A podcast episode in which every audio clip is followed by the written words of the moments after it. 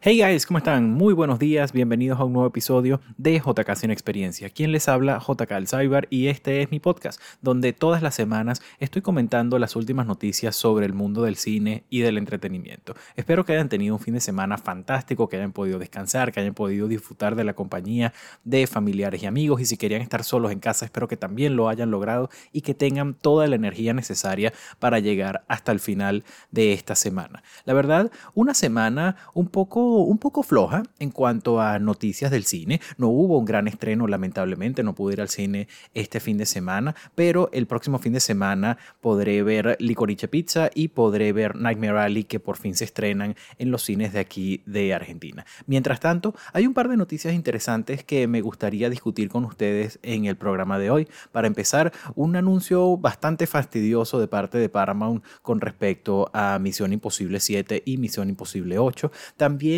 varios anuncios interesantes sobre el estreno de la próxima película de, de Batman que me tienen muy emocionado y vamos a finalizar el programa con una nueva serie sobre Godzilla King of the Monsters. Eso es lo que vamos a estar hablando en el programa del día de hoy y por supuesto agradecerles por su compañía. Antes que nada, les recuerdo mis redes sociales. Pueden conseguirme mi cuenta personal en JK Cyber y mi cuenta profesional, si es que hay algo de profesional en ella, JK Sin Experiencia. Allá pueden dejar sus comentarios sobre los topics que estamos tratando aquí en el programa y participar más activamente también en la conversación que tenemos todas las semanas sobre las películas y series que vamos viendo. Aprovecho, guys, de pedirles también, si nos están escuchando por Spotify, pueden darle suscribir, pueden darle like, calificarnos con cinco estrellas y si les gusta el contenido, compártanlo para poder crecer como comunidad y traer más voces a nuestras discusiones.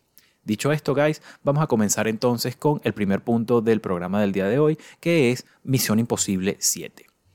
A comienzos de este año hice mi lista de lo que son las películas más anticipadas del 2022. Y allí tengo como una, tengo una gran variedad de contenido. Tengo blockbusters como Jurassic World Dominion, tengo Doctor Strange and the Multiverse of Madness, también películas un poco más independientes como Don't Worry Darling, que es la próxima película dirigida por Olivia Wilde. Tengo The Northman, que el tráiler se ve increíble, pero, pero, pero por encima de todas esas películas estaba Misión Imposible 7. Obviamente no era tan esperada como de Batman, pero definitivamente estaba en los primeros lugares de mi lista. Y la razón es porque me encanta esta franquicia. La primera película de Misión Imposible me gusta bastante. La segunda no, no creo que sea mala bajo ninguna circunstancia, pero no es una peli que recuerde con demasiado entusiasmo, por así decirlo. La tercera película me encanta. Y a partir de la cuarta me han parecido oro puro traducido a la pantalla. Ghost Protocol, Rogue Nation y Fallout me parecen tres películas excelentes y dentro de lo, sobreexpuesto, lo saturado que puede estar el género de espías y agentes secretos, siempre traen algo nuevo, siempre hay algo nuevo que apreciar, que las hace sobresalir y que siempre hacen que la franquicia se mantenga fresca. El, el writing y la dirección me encantan y Tom Cruise es increíble, es uno de mis actores favoritos en Hollywood y me encanta lo que aporta a la industria a través de esta franquicia. Como les dije, no puedo estar más emocionado por las próximas entregas y lo he estado, la verdad, por los últimos tres años prácticamente, porque como muchas películas, esta ha cambiado su fecha de estreno como cuatro veces debido a la pandemia, por supuesto. Y el pasado viernes, Paramount anunció que por quinta vez Misión Imposible 7 cambia su fecha de estreno. Y lo que iba a ser un estreno de septiembre del 2022 pasa a ser ahora uno de junio del 2023 y en consecuencia Misión Imposible 8 que estaba destinada a estrenar el, en julio del 2023 ahora pasa a junio del 2024. Y esto la verdad me llena de tristeza porque honestamente creí que la época de los cambios tan bruscos en las fechas de estreno ya había pasado. Obvio, Morbius cambió su fecha de estreno, pero fue un movimiento de enero a abril. Fueron escasamente tres meses. Aquí estamos hablando de diez meses de diferencia, prácticamente un año. Y, y quería aprovechar este espacio para plantear dos posibles escenarios sobre el por qué ocurrió esto. En primer lugar, la situación actual de los cines. Obviamente por la pandemia muchas personas no se sienten cómodas volviendo a las salas y la mayoría de las películas que han estrenado hasta ahora han generado pérdidas o con, con dificultades para generar alguna ganancia. Claro, siendo Spider-Man No Way Home la enorme excepción a la regla, que por cierto este fin de semana se convirtió en la sexta película más taquillera de la historia, algo increíble. Pero pero sigue siendo una excepción, es una anomalía desde todo punto de vista lo que ha ocurrido con Spider-Man. Para el resto de las películas ha sido una situación bastante difícil que poco a poco ha mejorado y que esperemos continúe mejorando conforme avanza el tiempo, pero que en este momento no se encuentra en su mejor estado, por así decirlo. Y sospecho que Paramount no quiso arriesgarse con una de sus propiedades más valiosas. De hecho, su propiedad más valiosa en este momento, porque la franquicia de Transformers es una franquicia muy dañada por la terrible calidad de las películas que han sacado e incluso afectó la taquilla de Bumblebee, que es una película genial, pero que le fue terrible, terrible en taquilla. También tienen Star Trek, que tampoco ha disfrutado de mucho éxito. Tienen A Quiet Place, que en mi opinión son películas excelentes y que hacen muy buen, muy buen business para su costo de producción, pero tampoco rompen ningunos récords de taquilla. Entonces eso deja únicamente a Misión Imposible, que es la única propiedad que tiene Paramount que constantemente es un éxito en los tres frentes importantes. Es amada por la crítica, es amada por la audiencia y goza de un tremendo box office. Así que Creo que sí, es justo decir que Misión Imposible en este momento es la propiedad más valiosa que tiene Paramount Pictures. Y justamente por su enorme valor creo que el estudio no quiere arriesgar absolutamente nada. Y a pesar de que faltan ocho meses para esa fecha, la realidad es que en este momento no tenemos un claro panorama de cómo es o cómo será la industria. Y Creo que Paramount lo que está haciendo es que va a dejar que otros proyectos de otros estudios funcionen como conejillo de indias para ver si el fenómeno de Spider-Man puede ser replicado o si se quedará únicamente como una anomalía. Pero al mismo tiempo hago una pausa y me pongo a pensar en otra propiedad muy importante para Paramount Picture que es Top Gun Maverick. Esta es una propiedad que Paramount está tratando de relanzar este año y que quiere convertir en franquicia, por supuesto, irónicamente también protagonizada por Tom Cruise. Pero el hecho de que Paramount no haya movido la fecha de estreno de Top Gun, que al menos hasta ahora está programada para estrenarse en mayo de este año, me hace pensar lo siguiente. Y es que la producción de Misión Imposible 7 ha sido afectada mucho más de lo que creemos por el COVID y que simplemente la peli no iba a estar lista para la fecha programada. Esta, al igual que muchas otras producciones, ha tenido que pausar cámaras, modificar agendas y reajustarse a esta nueva realidad que todos estamos viviendo y que en los últimos meses hemos escuchado de cómo, de cómo el rodaje había sido detenido por los casos de COVID en, en la producción. Incluso Tom Cruise le cayó a gritos con toda la razón del mundo a unas personas del Cruise que estaban rompiendo los protocolos y, y también por el tipo de película que es Misión Imposible 7, porque es una película que, digamos, que enfrenta una cantidad de problemas técnicos que no vemos en otras franquicias más dependientes del CGI, por así decirlo. Así que creo que un posible escenario también es que hayamos subestimado cómo esto afectó la agenda de producción y de postproducción. Además, me imagino también que Tom Cruise debe participar en, en toda la campaña de marketing de Top Gun y tiene que estar muy presente en las ruedas de prensa y en los programas para poder promocionar la película. Y todo esto va, sumando, va sumando tiempo, va sumando recursos y que simplemente era demasiada presión mantener la fecha de septiembre. Ahora, mover la película prácticamente un año me parece, me parece un poco exagerado. Pero también es cierto que porque una película esté lista no quiere decir que deba estrenar inmediatamente. Las películas tienen que abrir en cines en donde mejor puedan aprovechar la taquilla, donde mayor beneficio puedan sacar. Y si después de todos los estudios correspondientes, Paramount determinó que el mejor momento para aprovechar eh, la taquilla de esta película es en el summer season, entonces lo más sano, por supuesto, va a ser moverla. No va a simplemente colocarla en una fecha de diciembre o enero, donde según sus estudios no va a poder tener, digamos, no va a poder aprovechar al máximo su, su potencial. Así que siempre pensando en el bienestar de la película, en donde mejor pueda tener resultados positivos. La parte mala, por supuesto, es tener que seguir esperando por la peli. Claro, esto es una pataleta, esto es una malcriadez, esto es un fanático histérico que quiere ver su película ya, no representa bajo ninguna circunstancia un problema real del mundo, pero estamos aquí para discutir estos pequeños problemas del mundo del cine. El caso es que esperen ver Misión Imposible 7 en mi lista de películas más anticipadas del año 2023, entre los primeros lugares por cuarto año consecutivo. Pero díganme ustedes, guys, ¿qué les parece esta noticia? ¿Están tan molestos como yo por, eh, por el cambio de fecha de Misión Imposible 7 o ni siquiera sabían que venía una siguiente película de Misión Imposible, no les gusta la franquicia, no les interesa nada de, de Tom Cruise, pueden dejar sus opiniones en los comentarios de los posts de Instagram.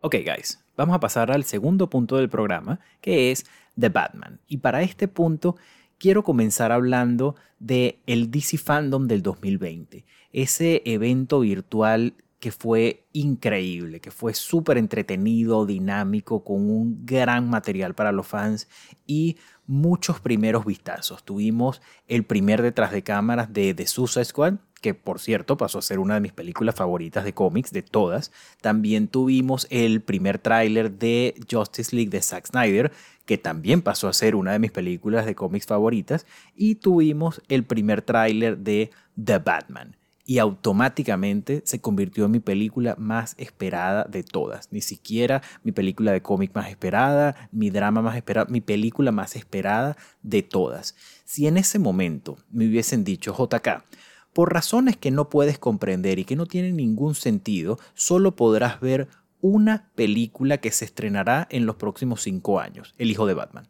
Pero puede, no, El Hijo de Batman.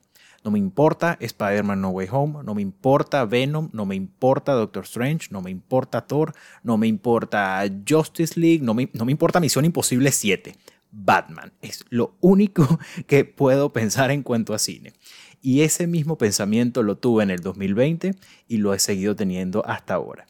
Ese teaser me mostró todo lo que deseaba en una película de Batman. Me parece que Robert Pattinson se ve increíble, me encanta el traje, amo ese, ese Jigsaw Killer style que tiene Riddler, cómo, cómo la película parece un drama policial de asesino en serie tipo Seven y el final del tráiler, por Dios cómo termina con una de las golpizas más violentas y salvajes que ha recibido un ser humano en cualquier película, me dejó salivando este proyecto. Y cada tráiler que ha sacado esta peli no ha hecho sino emocionarme más y más. Obviamente la peli cambió de fecha de estreno del 2021 al 2022 y claro, casi me muero cuando lo escuché. Además iba a estrenar el 4 de octubre y ese es el fin de semana de mi cumpleaños, iba a ser el regalo perfecto, pero obviamente por la pandemia no se pudo y ahora la peli estrenará el 4 de marzo. Les cuento todo esto en primer lugar para que entiendan el nivel de emoción que tengo con esta peli y en segundo lugar para comentarles que ya se siente el inicio de la campaña de marketing oficial de la película, lo cual muy buenas noticias, esto me da a entender que no van a cambiar la fecha de estreno y que en efecto el 4 de marzo estaré en los cines viendo The Batman. La semana pasada salieron dos nuevos artes oficiales, uno de Batman con Catwoman en un tejado y otro es un closer look de Batman que la verdad no me encantó mucho, pero, pero no me molesta en lo más mínimo. Además, hicieron un release del tema principal de la peli, que pueden conseguirlo en YouTube. Es una pieza hermosa, espectacular, compuesta por Michael Giacino, que me da vergüenza admitir que no reconocí el nombre y después de buscar me encontré con este currículum. Escuchen esto. Compuso el tema principal de las últimas tres películas de Spider-Man de Tom Holland, incluyendo por supuesto Spider-Man No Way Home, compuso el tema principal de Los Increíbles, de Rogue One, de Doctor Strange, me encanta el score de Doctor Strange, de Jurassic World, de Star Trek, las películas de J.J. Abrams, de Misión Imposible, Ghost Protocol, de las películas del Planeta de los Simios, así que no es primera vez que trabaja junto a Matt Reeves. También estuvo nominado al Oscar por componer el tema principal de Ratatouille en el 2007 y en el 2010 ganó el Oscar a Mejor Oscar original por componer el tema principal de Op. Y esto es solo una muestra diminuta de su trabajo. Este señor es increíble y definitivamente voy a prestar mucha más atención a su trabajo. Pero, pero volviendo a The Batman y al tema que compuso para la película, es fantástico. Al escucharlo literal me dio ese, ese sentimiento de estar en la noche caminando bajo la lluvia en una de las ciudades más peligrosas del mundo. Me transportó directo a Gotham y me encanta el tema de la película. No puedo esperar para escucharlo en la sala de cine. Pero además de eso, esta semana tuvimos también confirmación de dos aspectos muy importantes de la película. El primero de ellos es que la película dura casi tres horas. 2 horas 55 minutos para ser exacto, lo que la convierte oficialmente en la segunda película de cómic más larga en ser estrenada en cines. Obviamente Justice League de Zack Snyder duró 4 horas, pero esa película tuvo un estreno exclusivo en HBO Max. El caso es que 2 horas 55 minutos es la duración oficial de The Batman. Antes de dar mi opinión, hay algo que me gustaría aclarar, y es que las películas duran lo que tengan que durar no existe algo como una duración general o estándar que las películas deban cumplir y que de no hacerlo simplemente no son buenas. Lo que trato de decir es que una película de cómic no tiene que durar dos horas y media, una película de terror no tiene que durar una hora cuarenta y cinco, una película de comedia no tiene que durar una hora y media. Siempre la duración va a ser lo que la película necesite para contar la historia de la manera más efectiva.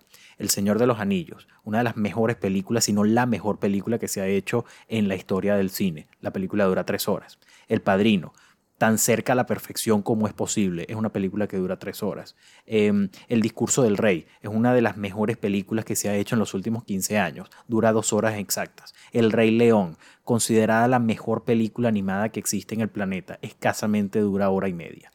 Mi punto con esto es que la duración de las películas debe favorecer siempre a la misma película y que el que una película sea larga no quiere decir que sea mejor. De hecho, últimamente me ha pasado que salgo del cine y digo, si le hubiesen cortado 10 o 15 minutos, la película hubiese sido perfecta. Y muchas veces pasa al contrario también, que digo, oye, le faltaron 10 minutos para desarrollar mejor este aspecto. Así que el que una peli sea larga o corta para mí no es ningún problema siempre y cuando aprovechen bien todo su tiempo. Dicho esto, estoy demasiado emocionado de pensar que voy a pasar tres horas en Gotham. Para empezar, soy fanático de los directores Scott. Me encantan las versiones extendidas de las películas que me gustan, por supuesto. Siento que, que así comprendo mejor la visión del director, que conozco mejor a los personajes y siempre, siempre digo, oye, Entiendo por qué quitaron esta escena, pero me hubiese encantado que la dejaran. Así que imaginarme que una película de Batman es de esa duración y que esa es la versión oficial, oye, me emociona muchísimo. Esto también me hace pensar en cómo han cambiado las cosas en Warner desde que obligaron a Josh Whedon a reducir Justice League a menos de dos horas. Y me alegra mucho esta nueva mentalidad de Walter Hamada. De verdad, soy fan de él. Me parece que lo que está haciendo con DC es bastante bueno, súper, súper sano y creo que los proyectos futuros son bastante prometedores. Pero volviendo a la duración de, Batman, también me indica que Matt Reeves va a contar una historia a profundidad y que conoceremos a detalle a Bruce, a Selina, a Penguin, Riddler, a Gordon, a la misma ciudad Gotham. Y, y, eso me emociona mucho pensarlo, o al menos eso espero, que se aproveche cada minuto y que la peli no tenga desperdicio. Eso es lo que más deseo. Pero no es lo único que aprendimos esta semana sobre The Batman, porque también se dio a conocer su rating oficial y para sorpresa de algunas personas, la película será PG-13. Y esto por alguna razón ha desatado la ira de muchos fans que aparentemente esperaban ver desnudos frontales en la película, esperaban escuchar a Batman decir fuck varias veces, esperaban ver, no sé, cuerpos desmembrados en primer plano. Estas son básicamente las cosas que hacen que una película sea R. Y sí, es cierto que los trailers han sido violentos como, como ninguna otra película de Batman y que también Joker marcó un precedente de lo que puede llegar a ser este tipo de propiedades, pero, pero eso no quiere decir que deban llegar a esos niveles con todos los personajes. Y estoy seguro que Batman eh, nos va a dar la misma historia, que vamos a tener las mismas escenas de acción independientemente del rating. Ninguna peli de Batman en el pasado ha sido R y no creo que deba serlo. Batman es un personaje demasiado importante para cerrar a la audiencia de esa forma y honestamente no creo que haya una historia del personaje que justifique un rating que no sea PG-13 en una película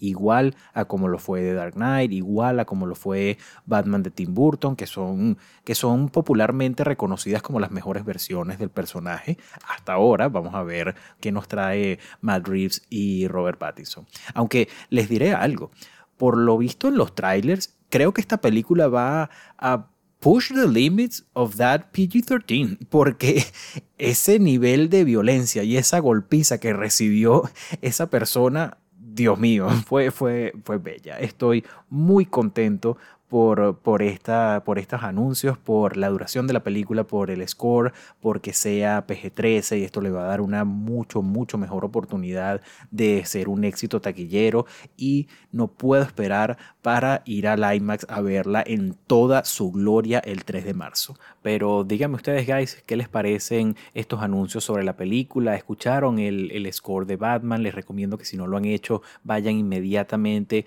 a YouTube a escucharlo. Es una pieza espectacular, no se van a arrepentir y si ya lo hicieron, vayan a los comentarios y díganme qué les pareció, si creen que la película es demasiado larga, si estaban entusiasmados porque la película fuese R y están un poco decepcionados de que vaya a ser PG-13 o al igual que yo, están viendo los beneficios de que la película sea PG-13 y no creen que una película de Batman deba sobrepasar esos límites. Cualquiera que sea su opinión, pueden dejarlo en los comentarios de los posts de Instagram, por supuesto.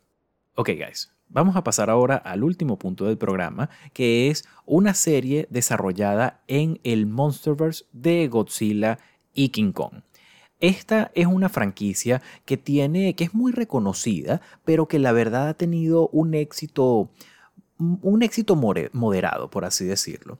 Esta franquicia está conformada por cuatro películas. La primera de ellas, Godzilla del 2014, película que, realmente me gustó, me gustó bastante. Obviamente me hubiese gustado ver más de Godzilla, pero creo que la anticipación por, por ver a la criatura valió toda la pena al final en esa batalla espectacular que tiene. Cuando lanza el Atomic Breath me parece fantástico y es by far el mejor trabajo que han hecho con sus protagonistas humanos. Toda la historia de Brian Cranston y Aaron Taylor Johnson me pareció súper buena. Incluso hay elementos de una película de terror supernatural porque también vemos los horrores que desata la mera existencia de una criatura como Godzilla.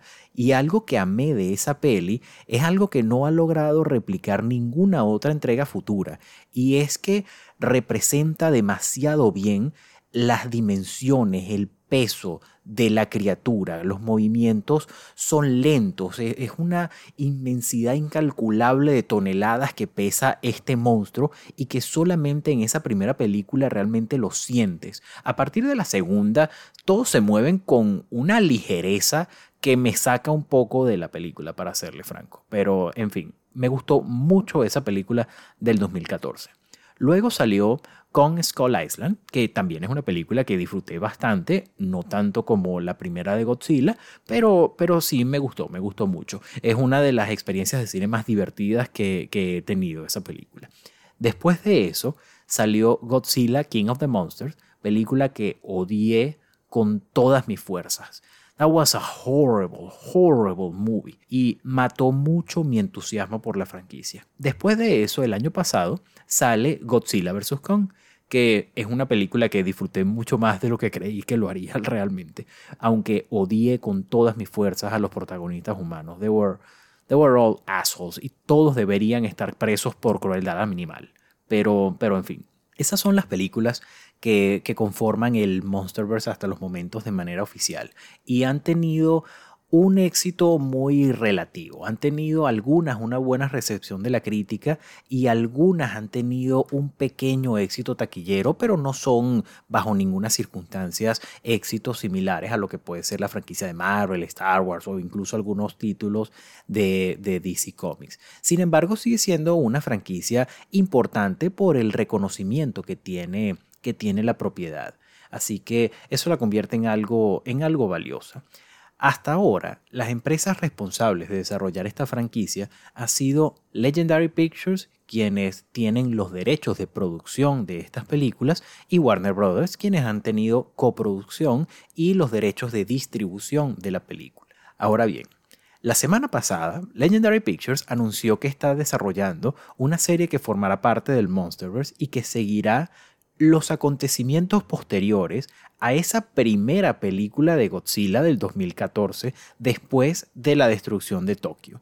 Y aparentemente va a tratar sobre una familia que está vinculada a Monarch, que es la, organización secreta que hace todo el seguimiento e investigación de, de los titanes. Les diré algo. Esta premisa no me interesa en lo más mínimo. This sounds boring as hell. y me recuerda un poco a la serie Agents of Shield, en el sentido de que parece una serie sin ningún propósito más allá de aprovechar el éxito y el renombre de la franquicia, pero que realmente nunca cambió ni aportó nada al universo y no tenía como algo interesante que contar.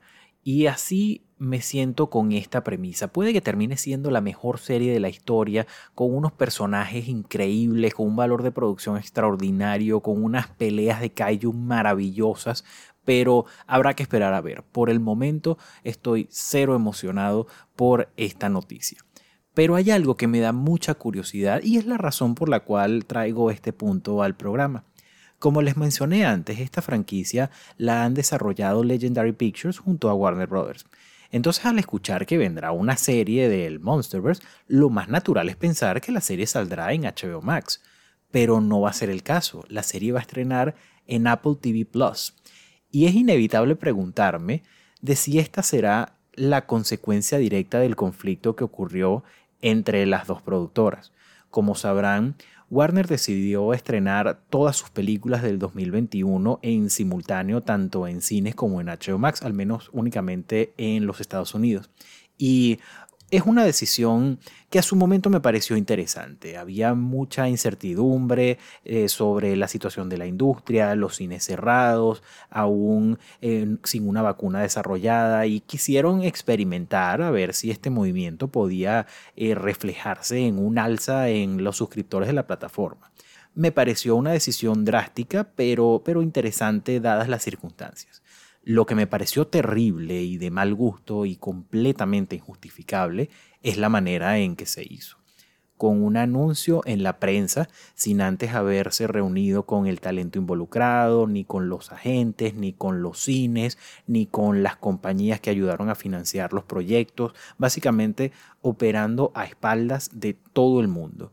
Y me da mucha tristeza esto y me hace pensar en lo distinto que hubiese sido todo de haber tenido reuniones previas, de haber negociado anteriormente, de llegar a los acuerdos necesarios y de reunir al talento, al talento reconocido y que en vez de anunciarlo en una noticia sin dar comentario alguno, haya sido entonces anunciado a lo mejor en una gran campaña con Gal Gadot, con Will Smith, Denzel Washington, con Timothée Chalamet, con Margot Robbie, con todos estos grandes protagonistas de las películas involucradas y que invitaran al público a ver la película en cines y desde la seguridad de su hogar en la plataforma, hubiese tenido una recepción completamente distinta.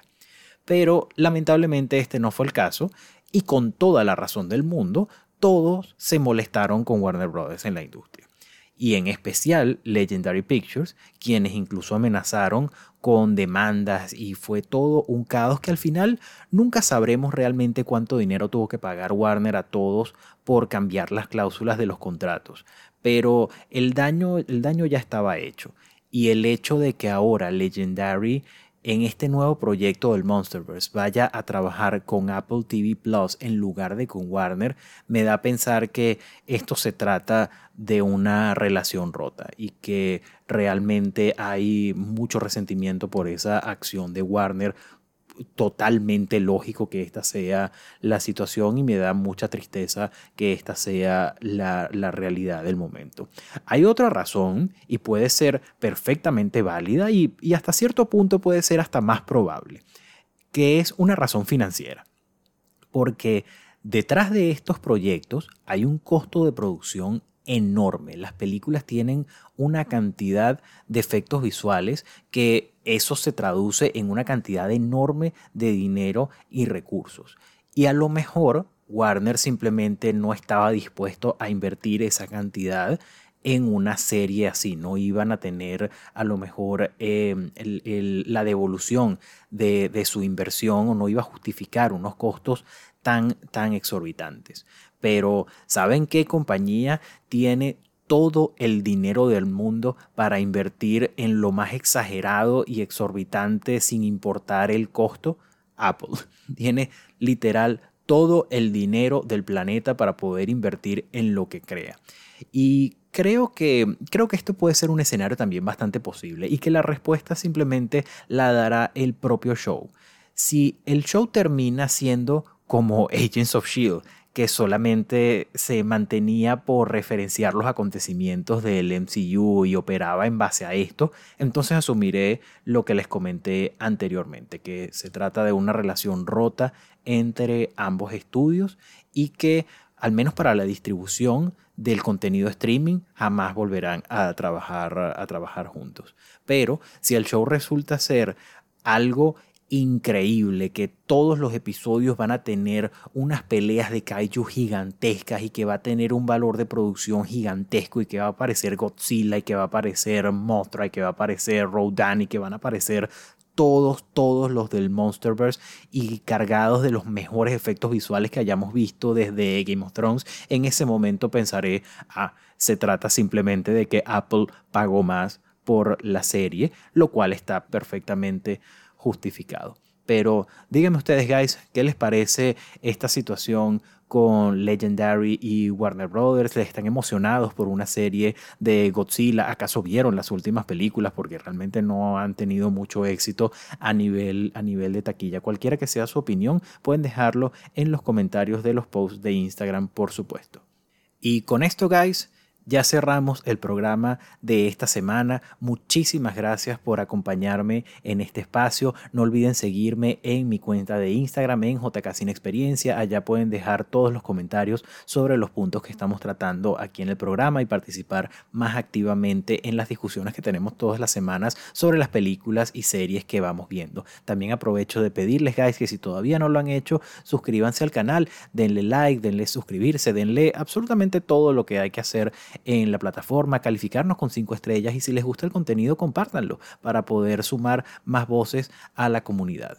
En el programa de la próxima semana estaremos haciendo el review de Licorice Pizza, así como el review de Nightmare Alley, que por fin se estrenan en los cines de aquí de Buenos Aires y vamos a ver qué noticias referente al mundo del cine y el entretenimiento nos trae esta semana. Muchísimas gracias de nuevo por acompañarme, guys. Mi nombre es JK Cyber y nos vemos la próxima semana. Bye.